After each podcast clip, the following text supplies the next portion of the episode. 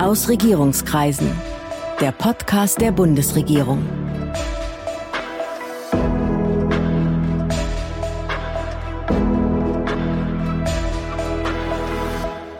Die Digitalisierung verändert unser aller Leben. Aber je mehr automatisiert und digitalisiert wird, desto größer auch die Angriffsfläche. Cybersicherheit ist heute unser Thema und wir haben zwei tolle Frauen eingeladen, mit denen wir das besprechen möchten. Ich bin Nadine Kreuzer und freue mich, dass Sie dabei sind. Zu Gast ist zum einen Barbara Kluge aus dem Bundesinnenministerium. Dort ist sie ständige Vertreterin des Abteilungsleiters für Cyber- und Informationssicherheit. Und ich sage herzlich willkommen, Frau Kluge. Vielen Dank für die Einladung. Und aus dem Auswärtigen Amt begrüßen wir Regine Greenberger. Sie ist Beauftragte für Cyber-Außen- und Sicherheitspolitik und auch Deutschlands erste Cyberbotschafterin. Auch an Sie ein herzliches Willkommen. Vielen Dank, dass ich hier sein darf. Wir haben hier eine Diplomatin und eine Juristin. Und äh, interessanterweise haben Sie ja vorher natürlich andere Sachen gemacht. Zum Beispiel Sie, Frau Greenberger, kommen eigentlich aus der Landwirtschaft und haben das mal studiert. Genau, ich bin eine Diplom-Ingenieurin für Agrarwissenschaften. Oh, bin aber schon seit langer Zeit nicht mehr in diesem Beruf unterwegs. Ja, spannend dann auf einmal den Bogen zu schlagen oder die Brücke zu gehen zum Thema Cybersicherheit, wo Sie jetzt absolute Expertin sind und wir zusammen mit Ihnen gleich ähm, ja, hinter die Kulissen blicken. Bei Ihnen, Frau Kluge, ist es so, dass Sie früher auch mal selber Diplomatin waren. Ja, das stimmt. Ende der 80er Jahre habe ich im Auswärtigen Dienst angefangen und dann Jura studiert und dann nicht zurück ins AA gefunden, sondern ins BMI. Und im BMI, da sind Sie jetzt die ständige Vertreterin, wie man so sagt, des Abteilungsleiters für Cyber- und Informationssicherheit. Erklären Sie uns das mal. Was beinhaltet dieses Amt alles? Ja, die Abteilung CI, wie sie in Kurzform heißt, hat eine relativ umfassende Zuständigkeit. Wir sind zuständig für die nationale Cybersicherheitsarchitektur. Wir machen die Gesetzgebung im Cyberbereich, aber auch die EU-Rechtsetzung in diesem Bereich und kümmern uns auch um zivile Aspekte der NATO-Zusammenarbeit. Bei Cyber äh, die Zusammenarbeit mit der Wirtschaft und der Schutz kritischer Infrastrukturen ist wesentlicher Bestandteil unserer Arbeit, wie auch der Eigenschutz der Bundesverwaltung. Weiterhin sind wir zuständig für die Regierungsnetze, für den Digitalfunk und auch für die Cyberfähigkeiten der Sicherheitsbehörden. Okay, wow, das sind ganz schön viele Bereiche, die das ähm, abdeckt. Frau Greenberger, sind Sie dann sozusagen die Frau Kluge für den internationalen Raum? Darf man das so sagen? Ja, genau, das können Sie so sagen. Also genauso wie äh, Frau Kluge beziehungsweise das äh, Innenministerium nach innen schauen, also nach Deutschland, so schaue ich und das Auswärtige Amt dann nach außen, also ins Ausland, zu unseren Partnern. Und äh, wir kümmern uns dann, wie es so schön heißt, um die externe Dimension der Cybersicherheit. Ich hatte schon den Begriff äh, Cyberbotschafterin erwähnt. Erste Cyberbotschafterin Deutschlands. Was macht man als Cyberbotschafterin? Also ich bin die erste Cyberbotschafterin, aber dieses Amt gibt es schon länger. Meine Aufgabe ist es, den Kontakt herzustellen zu unseren ausländischen Partnerinnen und Partnern. Die informiere ich über unsere deutsche Politik. Die wollen ja wissen, was wir so machen, was wir vorhaben. Ich höre ihnen auch zu und bringe das als Impulse mit zurück in unsere deutsche Diskussion. Und ich arbeite mit internationalen Partnern zusammen auch an gemeinsamen Fragestellungen, die wir alle irgendwie beantworten müssen. Da bin ich dann zum Beispiel als ähm, Vorsitz der deutschen Delegation bei Verhandlungen, bei denen Spielregeln für Staaten im, im Internet verabredet werden. Solche Verhandlungen gibt es regelmäßig, zum Beispiel in New York bei den Vereinten Nationen. Cyberaußenpolitik, was verbirgt sich genau hinter diesem Begriff? Als das Internet in den 90er Jahren so richtig laufen lernte und sich schnell entwickelte, war dann auch bald klar, dass wir äh, Spielregeln vereinbaren müssen, wie sich Staaten auch im Internet verhalten. Denn der Cyberspace soll ja eben nicht der wilde Westen sein, wo das äh, Recht des Stärkeren gilt, sondern wenn wir uns alle im Internet frei und sicher bewegen wollen, wenn wir uns da informieren wollen, lernen wollen, einkaufen wollen, auch Dinge verkaufen wollen, kurz unsere Geschäfte abwickeln, uns vernetzen wollen, uns an politischen Diskussionen beteiligen wollen, dann brauchen wir solche Spielregeln. Und weil wir festgestellt haben, dass wir darüber auch mit unseren Freunden reden müssen, das war ja klar, als Edward Snowden seine Enthüllungen offenlegte, gibt es eben seit 2013 auch einen Cyberbotschafter sozusagen als Gesicht der Bundesregierung für unsere Partner im Ausland. Mhm, also Snowden war dann sozusagen der Auslöser, dass man auch hier eine aktive Cyberaußenpolitik betreibt. Ja, Gibt es bei Ihnen beiden so gängige Missverständnisse, was den Job betrifft? Also das, äh, ja, so große Klischees, die immer nachgefragt werden, die man mit Ihrer Arbeit in Verbindung bringt, die aber natürlich überhaupt nicht stimmen. Vielleicht, äh, da schmunzeln Sie beide schon drauf los. Was werden Sie da so des Öfteren gefragt? Also ich bin nicht zuständig für die Computer des Auswärtigen Amtes. Ich kann auch nicht programmieren. Ich bin Diplomatin und ich benutze die diplomatischen Instrumente. Wie ist das bei Ihnen? Ja, bei mir wird auch oft gefragt, kennst du dich so gut mit IT aus? Äh, du hast doch Jura studiert? Nein, ich kann auch nicht hacken, ich kann nicht programmieren. Das ist auch nicht meine Aufgabe. Als Juristin geht es mir darum, den Rechtsrahmen mitzugestalten und vorzubereiten bisschen Berührungsängste kann man damit auch nehmen, wenn man das erklärt, dass wir nicht hacken und nicht programmieren und nicht Bits und Bytes bewegen. Wir haben Sie beide ja nicht ohne Grund gemeinsam zu diesem Thema, also Cybersicherheit, eingeladen, denn es gibt ja ganz offenbar eine enge Zusammenarbeit beider Häuser, worauf man vielleicht nicht gleich am Anfang kommen würde. Frau Kluge, erklären Sie uns das bitte nochmal, so die Arbeitsteilung vom BMI und vom Auswärtigen Amt in Bezug auf ähm, Cybersicherheit, Cyberkriminalität. Also wir im BMI machen primär natürlich die nationale Cybersicherheit einschließlich der EU-Belange. Wir sind zuständig dafür, dass der Rechtsrahmen definiert ist, dass die entsprechenden Verpflichtungen, wir kommen bestimmt auch noch zum Thema kritische Infrastrukturen, klar sind, dass die Behörden entsprechend ausgerüstet und aufgestellt sind sind also alle nationalen Belange und weil der Cyberraum bekanntermaßen ja keine Grenzen kennt, ist sehr viel EU-Arbeit auch damit verbunden, sowohl im regulativen Bereich, also EU-Rechtsetzung, als auch mit Blick auf Wissens- und Erfahrungsaustausch mit den anderen EU-Staaten und auch Krisenmechanismen, Krisenreaktionsmechanismen auf EU-Ebene. Und dann haben wir auch schon eine Überlappung bei der EU. Das gibt die Cyber- Diplomatie, das ist Regine Greenbergers äh, tägliches Brot und da kann sie bestimmt mehr zu sagen. Ja, wir haben eine äh, nationale Cybersicherheitsstrategie und da sind bestimmte Handlungsfelder definiert und ich fühle mich zuständig für dieses Handlungsfeld Internationales und Europa. Das ist ja sozusagen ein Twitter, bisschen national, ein bisschen international. Und konkret zum Beispiel heißt es, dass wir uns da zum Beispiel für die eine bessere, wirksamere Strafverfolgung von Cybercrime einsetzen. Dafür muss man dann eben auch mit anderen Staaten sprechen, denn oft sitzt ja der Täter im Ausland oder es wird ausländische Infrastruktur benutzt. Und wir verhandeln da zum Beispiel, das ist auch nochmal ein konkretes Beispiel für, wie wir uns ergänzen, im Moment einen völkerrechtlichen Vertrag, also nicht nationale Gesetze, sondern sozusagen völkerrechtliche Gesetze für den Austausch von Beweismitteln bei äh, Cybercrime-Fällen, damit wird eben die Strafverfolgung erleichtert. Vielleicht können Sie uns mal ein Beispiel geben. Was wäre denn ein solches Cybercrime? Also der klassische Fall ist eigentlich, dass ein Unternehmen oder eine öffentliche Institution oder auch eine Privatperson in Deutschland durch einen Cyberangriff einen finanziellen Schaden erleidet. Also der Fall, den wir jetzt häufiger sehen, ist eben Ransomware. Das heißt, äh, der Angreifer dringt in ein System ein, äh, verschlüsselt es und droht dem Besitzer des Systems damit, die Daten entweder zu löschen oder zu verkaufen, wenn kein Lösegeld dafür bezahlt wird. In so einem Fall kommt es eben darauf an, möglichst schnell auch die Beweise zu sichern. Dann stellt man häufig fest, für den Angriff wurde Infrastruktur im Ausland benutzt oder auch die kriminelle Organisation, die dahinter steht, ist im Ausland. Und dann muss man über den diplomatischen Weg oder über die Rechtshilfe versuchen, mit den Strafverfolgungsbehörden in diesem anderen Land zusammenzuarbeiten, um den Täter äh, ergreifen und bestrafen zu können. Frau Kluge, was macht denn das Innenministerium, um Deutschland vor Cyberangriffen zu schützen?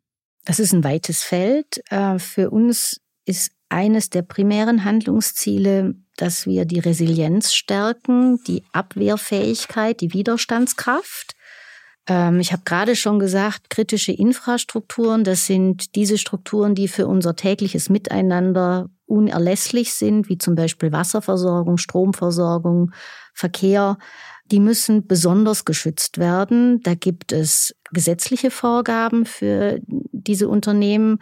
Und ähm, das BSI, das Bundesamt für Sicherheit in der Informationstechnik, ist da in ganz engen Austausch und unterstützt auch und berät.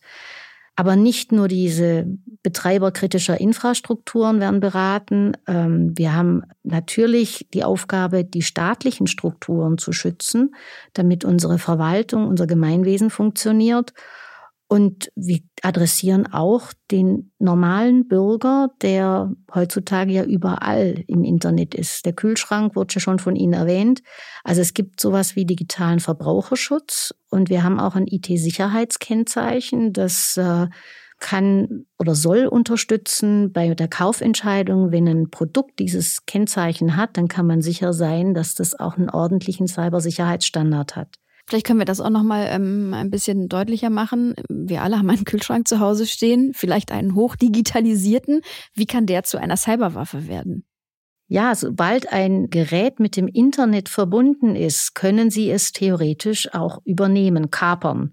Hier sind wieder diese Sicherheitsstandards, die ich schon genannt habe, ganz wichtig, um das zu verhindern. Wenn Sie es kapern können, dann können Sie mit Staubsauger, Kühlschränken, Geschirrspülern und Waschmaschinen ein sogenanntes Botnetz erstellen. Dieses Botnetz sind also alles gekaperte Geräte, die sie zusammenschließen, um dann solche DDoS-Attacken auszuführen und ganz gezielt staatliche oder nichtstaatliche Strukturen zu attackieren, dass sie in die Knie gehen. Aber dann würde jemand anderes meinen Smart Home sozusagen kapern, um einen solchen Angriff zu starten. Mhm. Okay. Also dann sind wir bei dem Internet of Things angekommen, bei diesen Produkten, die wir alle zu Hause haben und die wir durch digitalisiert haben. Viele schrecken ja auch davor zurück und sagen, nein, will ich gar nicht. Andere lieben es. Und bei denen geht sofort das Licht an, wenn man, weiß ich auch nicht, Schnippschnapp macht oder so ähnlich. Also da ist dann äh, schon äh, Obacht geboten. Das heißt, man muss auch beim Kauf solcher Produkte achten, dass das einen hohen Sicherheitsstandard hat. Genau. Also wir haben schon angefangen mit dem IT-Sicherheitskennzeichen. Das ist ein nationales Kennzeichen, so eine Art Gütesiegel. Und die EU hat sich des Themas jetzt auch angenommen. Es wird einen sogenannten Cyber Resilience Act geben, der genau äh, an diesem Punkt ansetzt. Da sollen Mindestsicherheitsstandards äh, geschaffen werden für Produkte, aber auch für Software und Services. Und das gilt im Massen- und Konsumentenbereich genauso wie im Hightech-Sektor, dass man einfach verbindliche Standards hat und sich darauf verlassen kann, dass man sich eben keine leicht zu übernehmenden Geräte ins Haus stellt und dann unwissentlich Teil eines Angriffsszenarios wird. Was wäre kein ordentlicher Cybersicherheitsstandard? Was würde das für Folgen haben? Naja, wenn billig, vor allem Billigprodukte haben oft gar keine Absicherung. Also sie haben Router, die sie gar nicht schützen können, wo sich jeder einwählen kann, wo es ganz einfach ist, die Geräte zu kapern, zu übernehmen, ähm, wo man sie ausspähen kann. Und es gibt so einen Mindestsicherheitsstandard, einen Stand der Technik, der wird dann abgeprüft und das ist auch eine dynamische Sache. Das muss auch immer weiter entwickelt werden, abgedatet werden. Und wenn zum Beispiel Hersteller keine Updates, keine Sicherheitsupdates liefern, ist das ein großes Problem. Wir machen aber noch mehr außer dieser Stärkung der Resilienz. Wir versuchen auch, die zuständigen Behörden besser aufzustellen und zu stärken. Das gilt natürlich im präventiven Bereich. Ich habe das Bundesamt für Sicherheit in der Informationstechnik schon genannt. Es gilt aber auch im repressiven Bereich, im Sicherheitsbereich, beim BKA zum Beispiel. Die müssen in der Lage sein, äh, Cybercrime zu verfolgen und aufzuklären. Wir haben auch das Phänomen der Cyberspionage. Dagegen muss etwas unternommen werden. Und jetzt haben wir seit dem äh, Ukraine-Krieg auch eine sehr akute Diskussion um das Thema aktive Cyberabwehr. Das bedeutet nicht, dass man Gegenschläge oder Vergeltungsschläge auf Angriffe ausübt, sondern dass man laufende Angriffe abwehrt. Da haben wir derzeit eine sehr lebhafte politische Diskussion. Das klingt ähm, nach wirklich vielen Aufgaben. Das müssen viele Leute sein, die in Ihrer Abteilung arbeiten, oder? Ja, wir sind nicht so viele, wie wir eigentlich bräuchten. Aha, das ist auch so eine Frage, die ich gerne nochmal stellen möchte. Wie sieht's aus mit Expertinnen und Experten, die die Firmen sind in diesen Sachen und ähm, ja, da gut geschult sind? Ist man da ständig auf der Suche oder werden ihnen die Türen eingerannt? Nein, ich bin ständig auf der Suche nach äh, guten Kolleginnen und Kollegen, die sich für dieses Thema interessieren und auch eine Leidenschaft dafür entwickeln. Denn es ist ja etwas, was wir äh, nicht kurzfristig lösen können, sondern da sind dicke Bretter zu bohren und da muss man auch eine gewisse Frustrationstoleranz haben und eben eine große Motivation, intrinsische Motivation, um damit arbeiten zu können. Hm, was braucht man für Voraussetzungen? Also ich suche äh, Diplomatinnen und Diplomaten, die Erfahrungen haben im multilateralen Geschäft. Das heißt, Verhandlungen führen können, insbesondere auf der ganz oberen Ebene, also in den Vereinten Nationen, wo wir ja 193 Staaten sind. Also da braucht man auch einen gewissen Überblick. Und dann suche ich auch Leute, die gerne mit diesen ein bisschen technisch daherkommenden Themen zu tun haben, die aber in Wirklichkeit sehr politische Fragen berühren. Ja, dann haben wir doch gleich hier schon mal einen Jobaufruf gemacht. Und äh, wenn Sie sich berufen fühlen und sagen, das ist genau mein Ding, dann melden Sie sich gern bei Frau Gerienberger. Frau Kluge hat uns jetzt schon ähm, beschrieben, was das äh, Bundesinnenministerium macht, um Deutschland vor Cyberangriffen zu schützen. Vielleicht auch noch mal ganz kurz aus Ihrer Warte vom Auswärtigen Amt. Ich spreche mit den Guten und auch mit den Bösen. Die Guten, das sind unsere Partner, mit denen wir zusammen, also mit denen unsere Ideen teilen, mit denen wir gemeinsam bestimmte Maßnahmen vereinbaren können, die uns allen helfen, zum Beispiel Informationen teilen oder eben auch die Strafverfolgung von Cyberkriminellen zu erleichtern. Und mit den Bösen spreche ich auch, insbesondere darüber, warum wir nicht ihr Verhalten akzeptieren können, warum wir das nicht einfach hinnehmen können, dass sie uns angreifen und auch, wie wir darauf reagieren werden, also zum Beispiel mit Sanktionen. Ja, was sagen die denn dann? Wie gesprächsbereit sind die denn? Auf diese Gespräche müssen sie sich äh, einlassen. Das müssen sie sich einfach anhören. Und dann versuchen wir im Weiteren äh, Lösungen zu finden für die Probleme, die wir hier aufgezeigt haben. Das Auswärtige Amt macht ja auch gerade im Auftrag der ganzen Bundesregierung eine nationale Sicherheitsstrategie. Das ist auch die erste in ihrer Art in Deutschland. Vielleicht können Sie uns dazu mal was sagen, denn es gibt zum ersten Mal auch einen erweiterten Sicherheitsbegriff, wie es heißt. Und demnach steht wohl der Mensch im Mittelpunkt. Genau, also dieser Sicherheitsbegriff, der erweiterte äh, oder umfassende Sicherheitsbegriff, der umfasst eben nicht nur Militär und Diplomatie, wie das bei den klassischen Sicherheitsstrategien ist, sondern beschäftigt sich eben auch mit Themen wie Gesundheit, Klima, Migration und eben auch Cybersicherheit. Und dabei stellen wir die menschliche Sicherheit in den Mittelpunkt, nicht die territoriale, sondern die menschliche Sicherheit. Und das macht bei allen Themen rund um Digitalisierung und Cyber aus meiner Sicht auch absolut Sinn, weil das Internet ja keine Grenzen hat, die man verteidigen kann. Aber was heißt das genau, den Menschen ähm, in den Mittelpunkt stellen? Also was bedeutet das für uns Bürgerinnen und Bürger?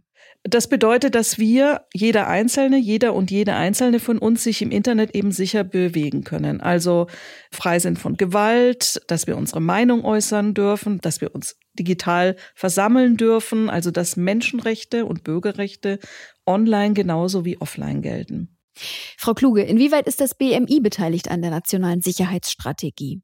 Ja, das Auswärtige Amt hat die Aufgabe, den Entwurf zu erstellen. Das machen die natürlich auch nicht alleine. Jede, jedes betroffene Ressort liefert zu, bringt sich ein und gestaltet die Bereiche, für die wir jeweils zuständig sind. Das ist bei uns genau das Gleiche. Die nationale Sicherheitsstrategie ist ja auch eine Art Dachstrategie. Wir haben ja auch eine nationale Cybersicherheitsstrategie und das muss ja zusammenpassen. Da schauen wir also schon, dass da auch eine Kohärenz hergestellt wird. Und die nationale Cybersicherheitsstrategie aus dem letzten Jahr, aus 2021, werden wir auch weiterentwickeln und das muss alles zusammenpassen. Also wir bringen uns da ganz aktiv ein und eine nationale Strategie zu entwickeln bedeutet ja auch, dass das eine gemeinsame Strategie der ganzen Bundesregierung ist. Das wird also alles auch abgestimmt miteinander. Das ist eine gemeinsame Position.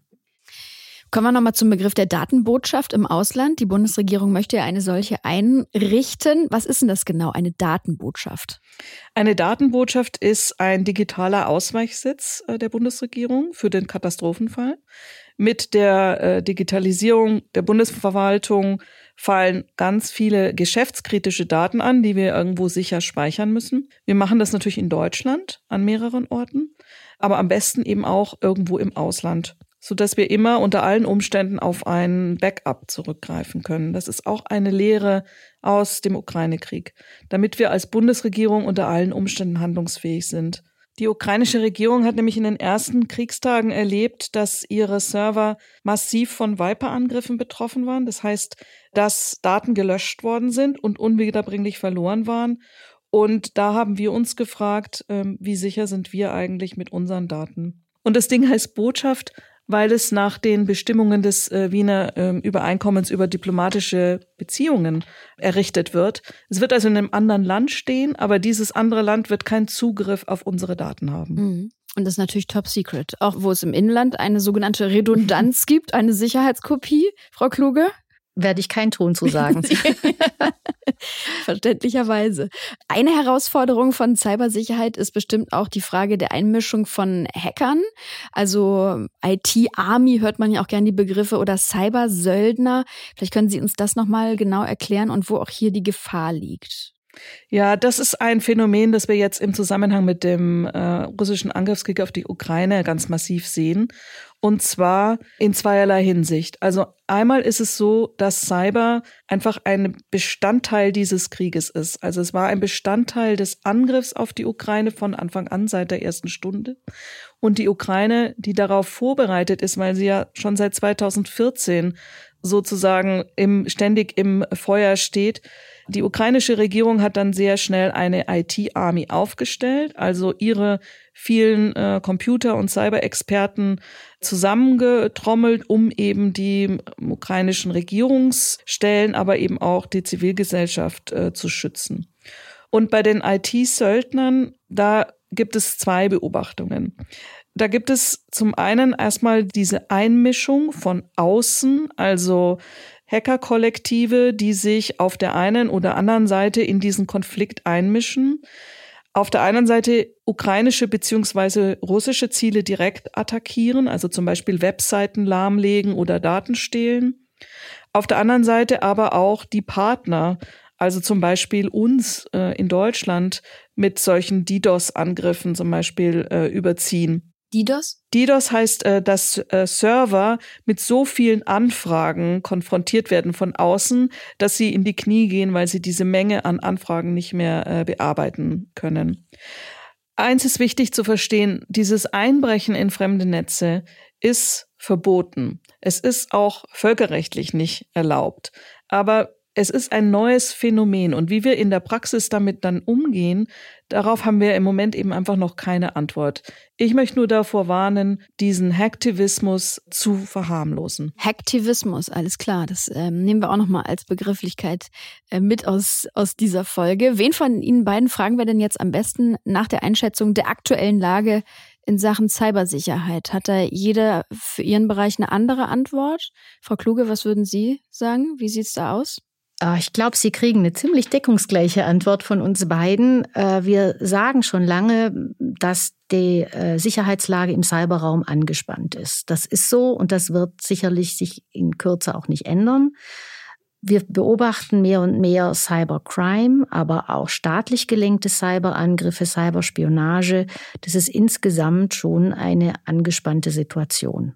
Ich würde das, also ich teile das. Die Situation ist angespannt. Wir sehen, dass sich die großen geopolitischen Konflikte rund um Russland und China eben auch im Cyberspace äh, niederschlagen und äh, dass also unmittelbar unsere Sicherheitsinteressen gefährdet sind, also wie wir sozusagen den Cyberspace auch für unser tägliches Leben und unsere Wirtschaft nutzen können. Aber darüber hinaus ist auch die Entwicklung des Internet an sich gefährdet, denn im Moment haben wir noch ein globales Internet. Worauf es aber hinauslaufen könnte, wenn äh, Staaten anfangen, sich aufgrund solcher Sicherheitsprobleme dann abzuschotten, ist, dass wir bei einem fragmentierten Internet landen. Und das ist genau das Gegenteil derjenigen, die das Internet einst erfunden haben. Es ist ja oft schon der Begriff der Cybersicherheitsarchitektur gefallen. Wo kommen wir als Bürgerinnen und Bürger in dieser Architektur genau vor? Die Bürger nehmen schon einen sehr wesentlichen Teil ein. Ich habe vorhin schon gesagt, jeder ist auch Adressat. Ähm, wir betreiben digitalen Verbraucherschutz. Sie haben das Stichwort äh, Kühlschrank als Waffe genannt. Wenn jeder Einzelne mit Augenmaß sich im Cyberraum bewegt und auch Vorsicht walten lässt, kann man bestimmte Angriffsmuster erschweren oder auch verhindern. Also Regine sagte gerade DDoS-Angriffe, es ist weit verbreitet und hier kommt der Kühlschrank ins Spiel. Dann können wir gleich nochmal zu den Unternehmen an dieser Stelle kommen. Die sind ja immer wieder Opfer von Cyberattacken. Mhm. Da geht es ja teilweise dann um Erpressung, hatten Sie erwähnt, Ransomware-Attacken, teilweise um Diebstahl geistigen Eigentums. Wie ist da die Privatwirtschaft beim Thema IT-Sicherheit aufgestellt und kann der Staat da auch gut helfen? Der Staat kann nicht nur helfen, der muss helfen. Und er tut es auch bereits. Also bei den Betreibern kritischer Infrastrukturen und besonders wichtiger Unternehmen äh, gibt es gesetzliche Vorgaben. Da ist das BSI im engen Austausch und im engen Kontakt mit diesen äh, Betreibern.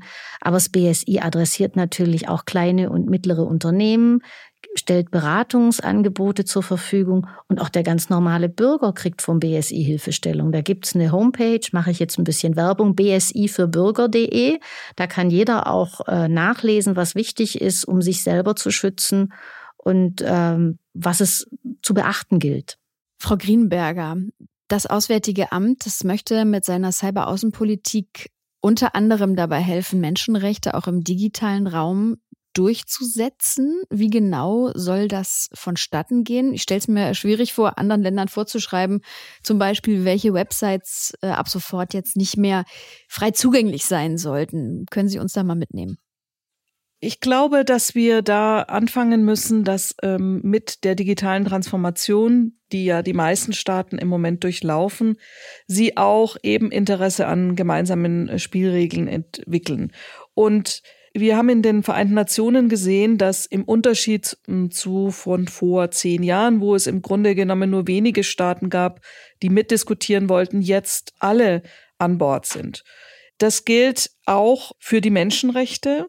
In unseren Gesprächen hat sich herausgestellt, dass die Menschenrechtscharta der Vereinten Nationen bei den meisten Staaten die Grundlage ist. Also ist das ein breiter Konsens dafür, dass Menschenrechte online genauso wie offline gelten.